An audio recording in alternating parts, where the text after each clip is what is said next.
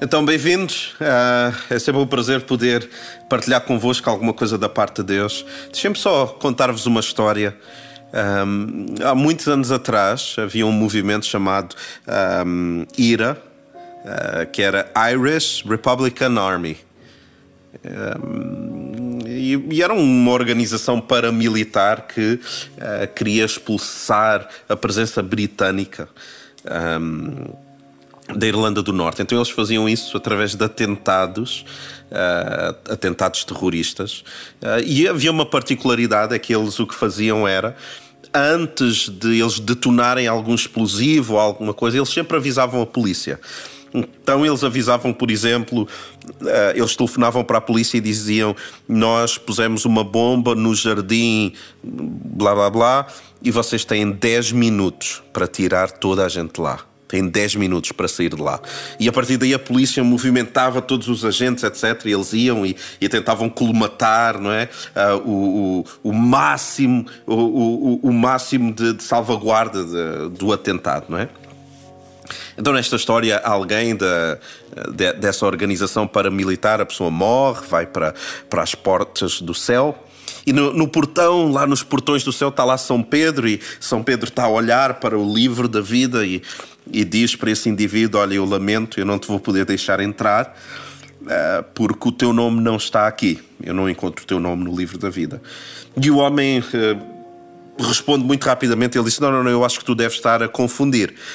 Eh, eu não vim aqui para entrar, eu vim aqui apenas avisar-vos que vocês têm 10 minutos para tirar toda a gente daí.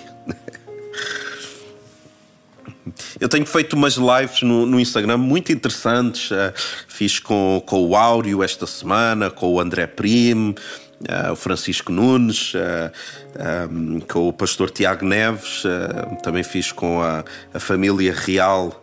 Um, do Dubai, o Caio e a Mariana, com o Zion. Uh, mas uma das lives, uh, houve um tema que, que, foi interessante, que foi a espiritualidade, e foi com o Francisco Nunes. Quem não conhecer, depois procure lá no Instagram. E uma das coisas que eu falei foi acerca disto. É que nós temos, a religião produziu isto. A religião produziu uh, os, é o esforço do homem tentar chegar até Deus. Quando o que nós vemos desde o Antigo Testamento ao final do Novo é Deus constantemente a querer descer. Nós não vemos mais o, o, o, esforço da religião ser eficaz, isso nunca é eficaz, mas nós vemos um Deus que quer sair cá para fora, ele quer descer. E o que os profetas e os homens de Deus fazem é rogar: Deus, por favor, desce até nós. É esta a cultura de o céu descer até à terra. E o que eu estava a conversar com o Francisco, a conversão, a conversão a Cristo é exatamente isso. Não é mais um esforço das minhas obras, das minhas disciplinas, da minha meditação, do meu muito esforço, o meu muito zelo, a minha muito, muita bondade, o meu, a minha filantropia, não tem mais a ver comigo. A conversão de Cristo não é o meu esforço, mas é o céu que passa a morar em mim através da pessoa bendita de Cristo. Ah, e o que eu gostava de conversar convosco é como é que eu atraio a presença do céu até mim? Como é que eu atraio a presença do céu até nós que estamos aqui?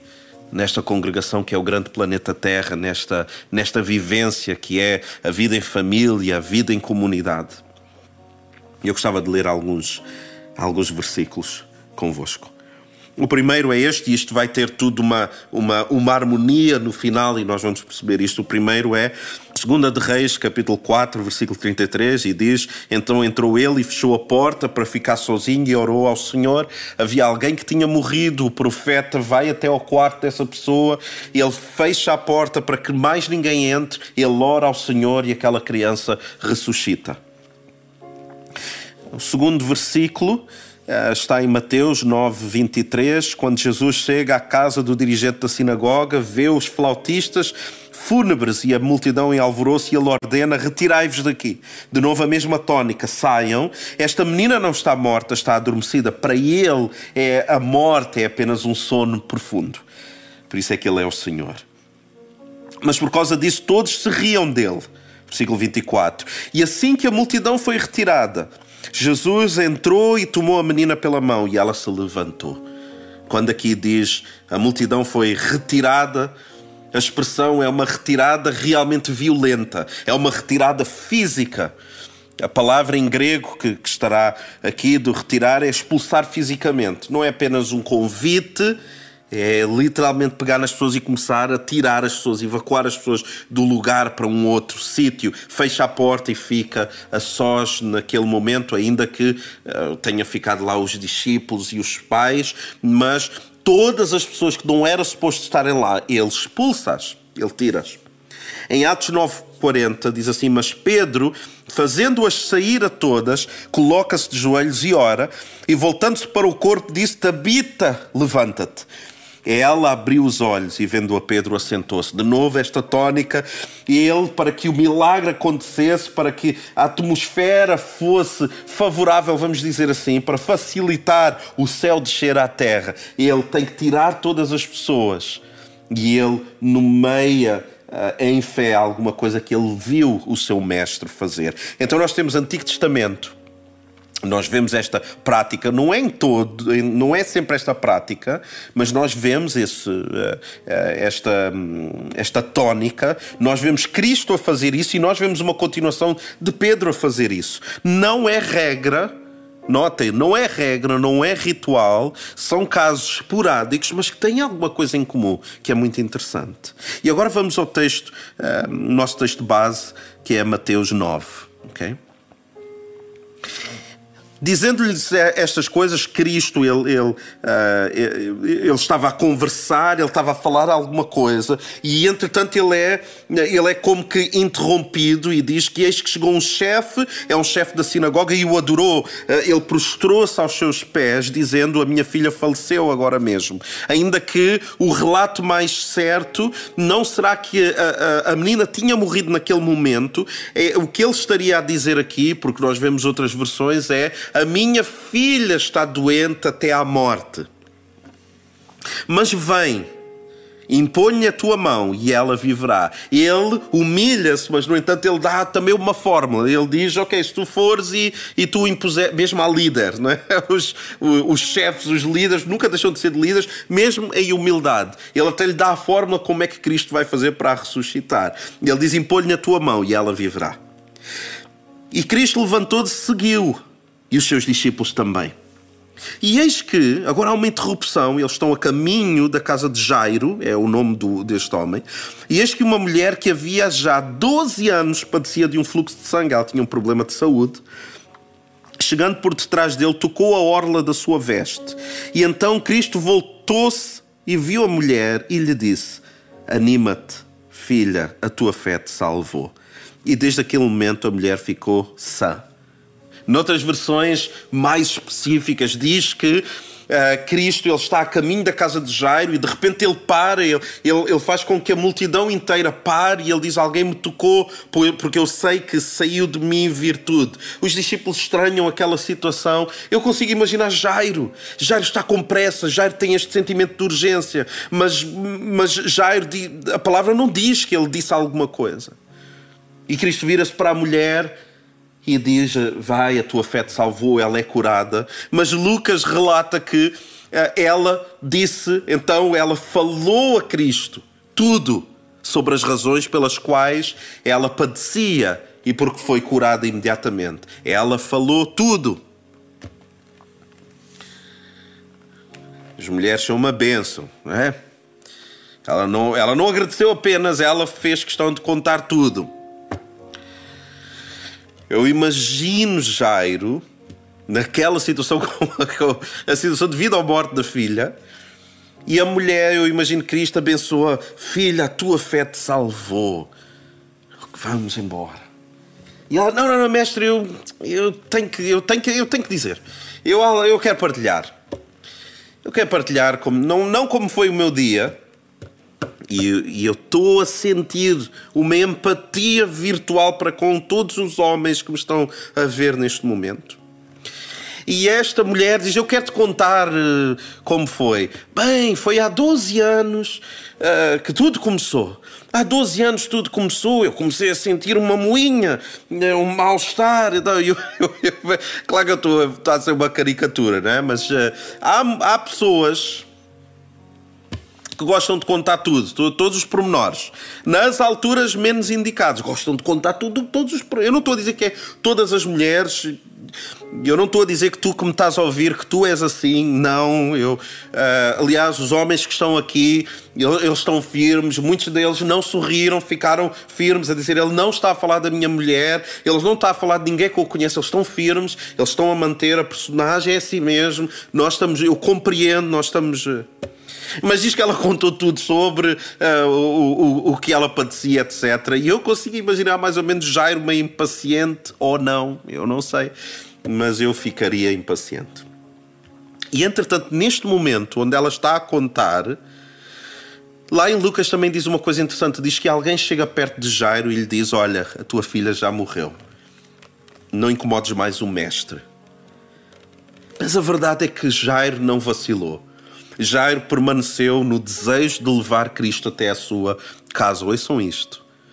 Mesmo que algo tenha morrido, mesmo que o relato seja que algo morreu, não há mais esperança, ainda assim Jairo, ouçam de forma profética no vosso coração, mesmo que ele tenha a informação que algo morreu, que algo vai ser muito complicado de ser de ser transformado, ou de ser reabilitado, ou de ser restaurado. Ainda assim, Jair tem fé suficiente para levar Cristo até ao seu lar. Quando chegou, versículo 23, quando ele chegou à casa do dirigente da sinagoga e viu uh, os músicos fúnebres, os flautistas e a multidão em alvoroço, ordenou: Retirai-vos daqui. Lembram-se da tónica de isolar para, uh, para preparar uma atmosfera. Ele diz: Retirai-vos daqui, esta menina não está morta, mas adormecida. Todos se riam dele. E assim que a multidão foi retirada, já percebemos isso anteriormente, ele entra, toma a menina pela mão e ela se levanta. Alguns princípios que nós aprendemos. Primeiro princípio, Jairo colocou a sua esperança em Cristo. Ele podia ter procurado tantas outras coisas. O seu orgulho podia lhe ter roubado de ir até à presença de Cristo, mas a esperança dele não estava na sua posição, na sua capacidade, no seu muito saber, nas suas finanças, na sua saúde, nos conhecimentos. Não. Ele coloca a sua esperança em Cristo. E o cristão deve ser um pioneiro de possibilidades. Mesmo quando nós não, não conseguimos ver nenhuma possibilidade à nossa volta, o que acontece é que nós somos pioneiros em encontrar possibilidades. O cristão é um pioneiro de possibilidades em Cristo. Nós devemos passar a ser hipocondríacos de amor nós conseguimos ver a possibilidade de sermos amados e de amarmos constantemente. Se o hipocondríaco vê uma doença em qualquer, em qualquer sintoma, ele associa a uma doença. O cristão é um hipocondríaco de amor. Em qualquer situação, ele percebe isto é uma situação onde eu vou ser profundamente amado por Deus, ou eu vou amar os outros e eu vou amar a Deus. Segundo princípio, ele tem uma postura de humildade. A palavra diz que ele chega e ele prostra-se perante o Senhor. Ele esquece a sua posição, ele esquece quem é, ele precisa de ajuda. E lembrem-se disto: um grande homem sabe sempre se tornar pequeno. Se tu queres saber se tu estás casado com um grande homem, uma grande mulher, se, se, se o teu pastor é um grande homem, ou, ou uh, o, o, teu patrão é um grande homem, uma grande mulher, seja, seja o que for, vê a capacidade que esse grande homem tem de se tornar pequeno para caber na vida das outras pessoas. Terceiro princípio, Jairo, ele sabe esperar. Porque ele estava ele, ele, ele aflito e com razão, era uma questão de vida ou morte, mas ele não censura o facto de Cristo parar para abençoar outra pessoa, nem sequer ele censura a outra pessoa de ser abençoada. E isso revela que ele sabe esperar, ele tem elegância no esperar. E quantos de nós será que conseguimos celebrar a bênção na vida dos outros enquanto a nossa bênção não chega? Será que nós conseguimos celebrar o que Deus está a fazer na vida dos outros enquanto Ele não faz na mesma medida na nossa? Será que nós celebramos a vida dos outros? Então ele, perante Deus, a abençoar os outros, perante a, a, a notícia da morte da sua filha, nós não vemos um Jairo uh, inquieto, nós não vemos um Jairo revoltado. Ah, pois todos estão a ser abençoados, menos eu. Pois para os outros é fácil, mas para mim não. Pois os outros estão todos a safar-se e eu ando aqui. Pois os outros. Nós não vemos isso. Nós vemos que Jairo está tranquilo, ele está em silêncio. Nós não sabemos o que, é que está a acontecer uh, no seu coração. Uma coisa sabemos é que Cristo foi até ao lar de Jairo e Jairo permaneceu com a esperança centrada nele. E tu e eu, como é que nós agimos? Será que nós fazemos isso? Será que tu consegues celebrar o bom que Deus está a fazer na vida dos outros?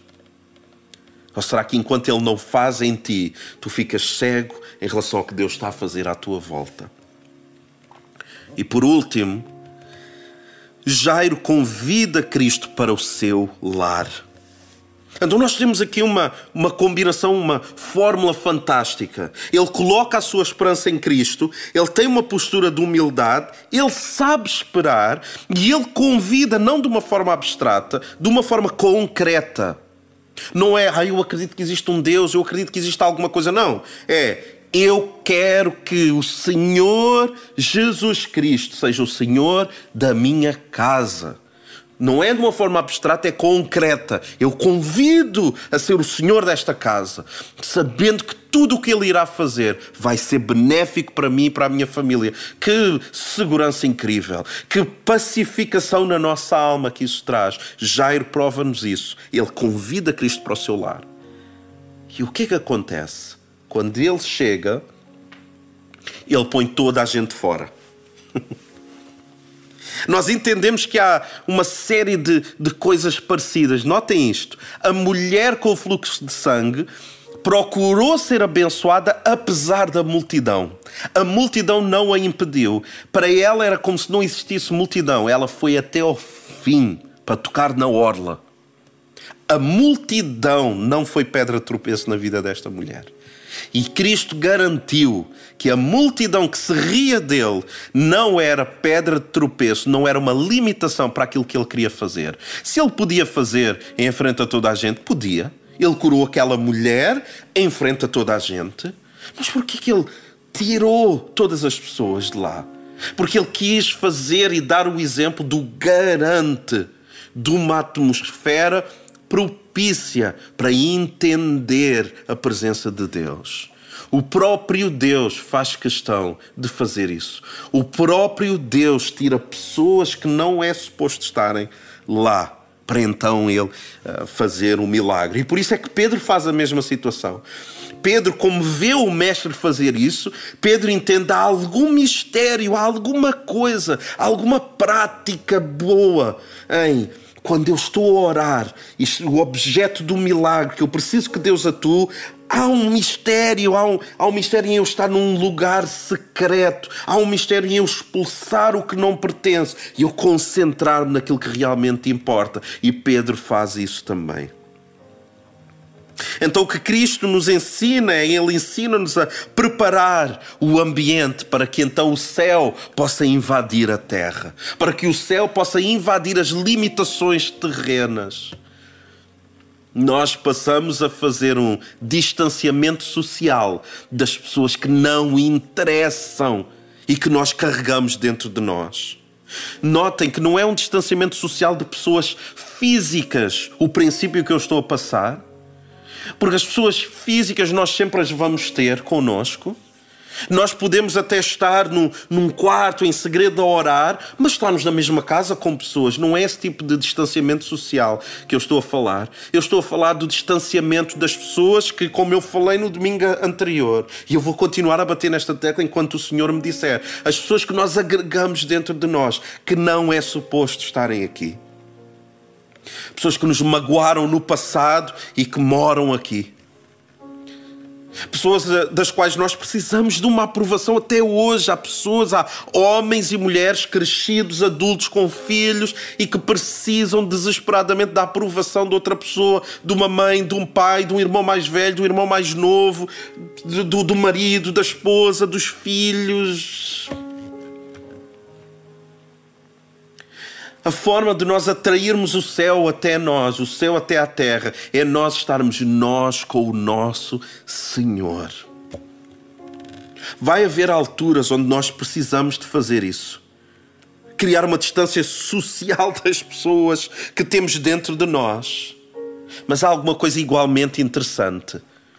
É que nós às vezes temos que pôr a multidão que está dentro de nós, as expectativas do X, do Y, as expectativas que nós achamos que Deus tem a, a nosso respeito, as expectativas que, que, que, os filhos, que a sociedade, que os colegas de trabalho, que o pastor, que o irmão da igreja, que o líder do ministério, hum, sei lá, eu não sei.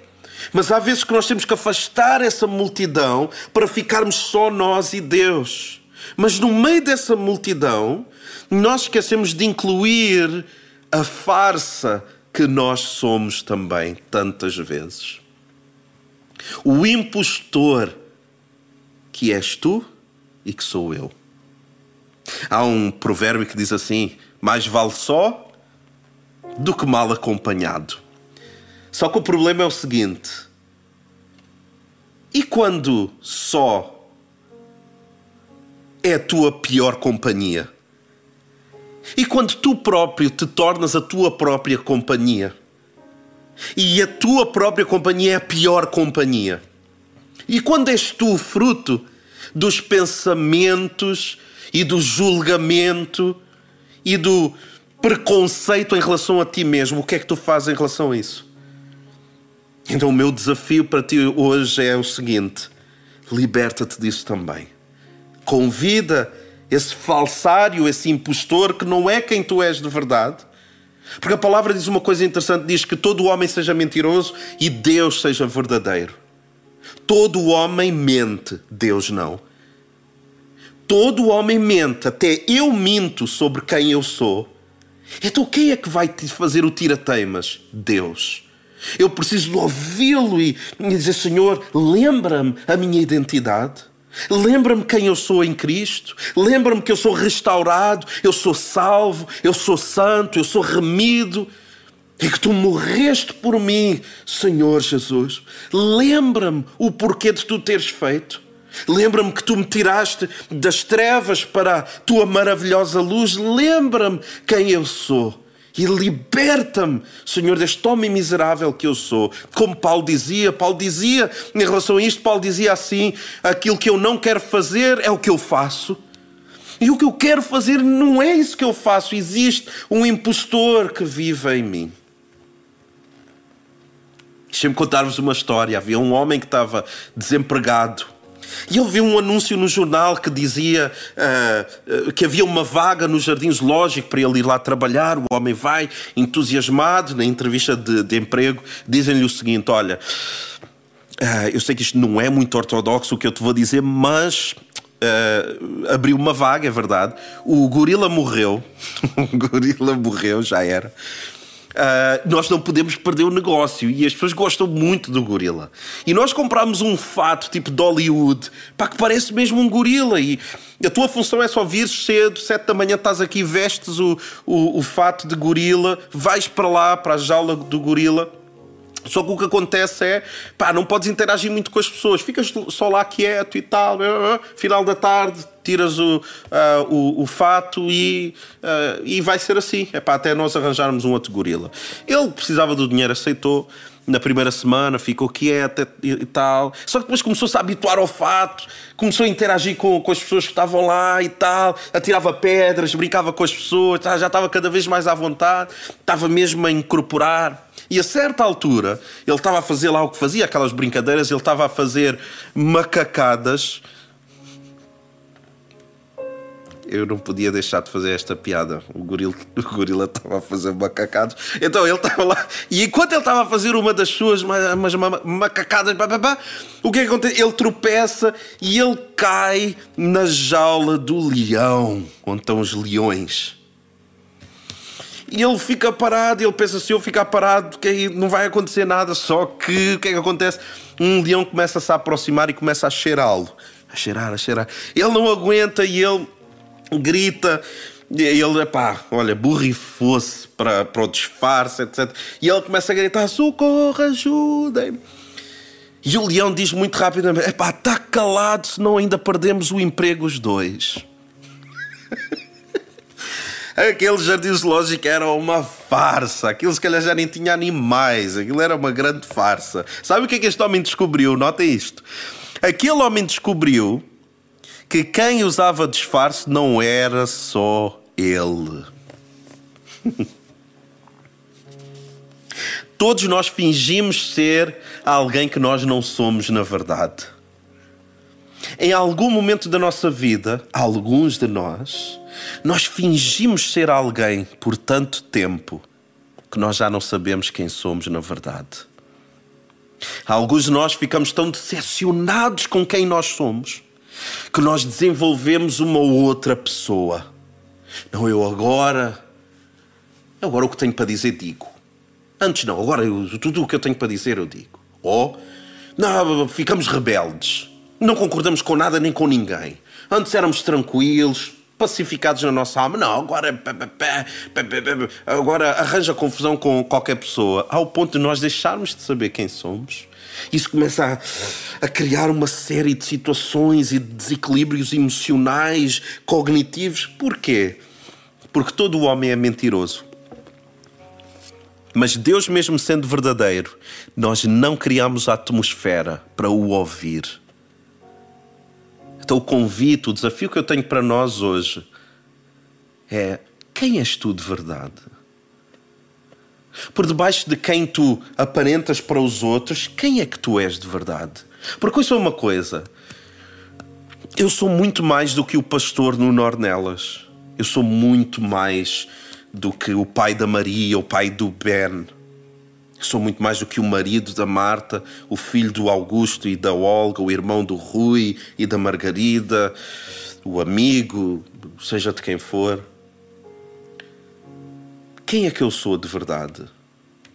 Ainda que eu seja um retalho de, de tudo isso, mas tirando isso tudo, quem é que eu sou? Quem sou eu na presença de Deus? E são há coisas que nós só descobrimos quando nós estamos na presença do Pai e retiramos toda a multidão Há vezes que eu preciso de tirar esta multidão e juntamente nessa multidão sai o pai, o irmão, o filho, o pastor, o, o, o exemplo, a referência. Uh, eu, eu ponho tudo e eu fico totalmente nu na presença de Deus. Eu digo, Senhor, quem eu lembra-me quem eu sou. Lembra-me quem eu sou. E aí eu saio muito mais consciente de quem eu sou. Ouçam isto eu ganho muito mais consciência de quem sou, mas uma grande consciência também de quem eu não sou. E graças a Deus, graças a Deus, que eu não sou aquilo que o diabo gostava que eu fosse. Graças a Deus. Mas graças a Deus também que eu já não sou o que eu era no passado. Eu sou uma nova pessoa. Ah, mas o que aconteceu? Aconteceu. Não, eu converto-me a cada manhã. A cada manhã eu peço a Deus, Senhor, durante o dia, lembra-me um fragmento qualquer de quem realmente eu sou. Lembra-me também quem eu não sou mais e quem eu não quero voltar a ser. E eu acho que isto é tão importante, o convite de nós entendermos que existe um impostor dentro de nós, mas nós precisamos expulsá-lo e perguntar a Deus: Senhor, lembra-me quem eu sou na tua presença. Que todo o homem seja mentiroso e que o Senhor seja verdadeiro. É essa a palavra que eu tinha para nós hoje. Eu espero que tenha sido bênção para vós. Ouvir, como foi bênção para mim preparar todo este, este prato da, da parte de Deus. Deus ricamente te abençoe. Amém.